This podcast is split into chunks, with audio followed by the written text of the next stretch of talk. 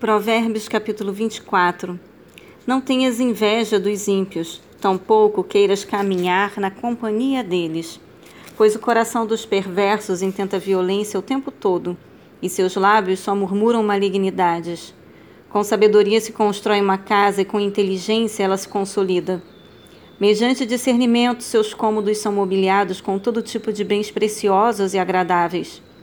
Um homem sábio é poderoso e quem possui entendimento potencializa sua força.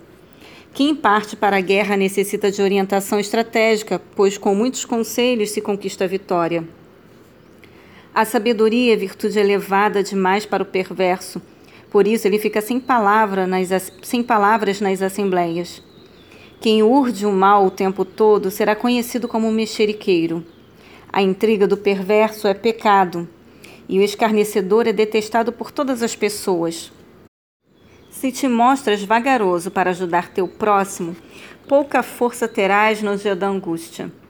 Liberta os que estão sendo conduzidos à morte, salva os que são arrastados ao suplício. Porquanto, ainda que alegares, eis que não sabíamos o que ocorria, aquele que investiga todos os corações não perceberia a verdade? Não saberia aquele que preserva a sua vida? Não retribuirá ele a cada um segundo a sua atitude? Come o mel, filho meu, porque é bom, o favo de mel é doce ao paladar. Sabe também que a sabedoria é boa para a alma. Se a encontras, com certeza haverá futuro para ti.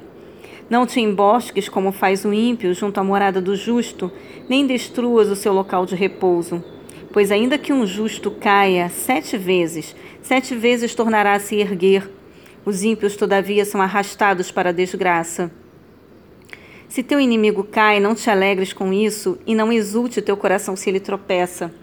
Para que a vé o Senhor não veja isso, fique aborrecido contigo e retire de sobre ele o seu castigo.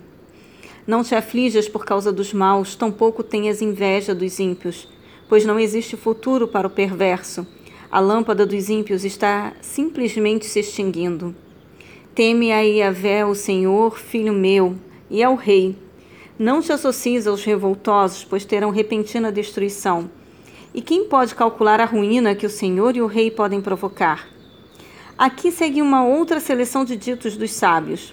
Agir com parcialidade nos julgamentos não é nada prudente.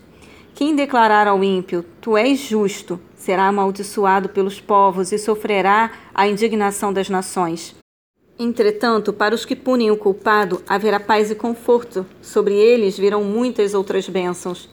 A resposta franca é prova de sincera e fraternal amizade. Forma primeiro a tua lavoura e levanta a tua casa, então estarás à vontade para constituir a tua família. Não testemunhes sem motivo contra o teu próximo, tampouco fales mal dele. Jamais digas, segundo me fez, assim me retribuirei. Devolverei a cada um conforme o mal que lançou contra mim. Passei junto ao campo do preguiçoso, pela vinha de um homem sem juízo. Eis que tudo estava cheio de urtigas, sua superfície coberta de espinhos e seu muro de pedras em ruínas.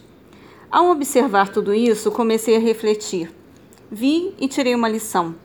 Dormir um pouco, cochilar um pouco, um pouco cruzar os braços e deitar-se e a pobreza te sobrevirá como um assaltante, a tua mendigação como um ladrão armado.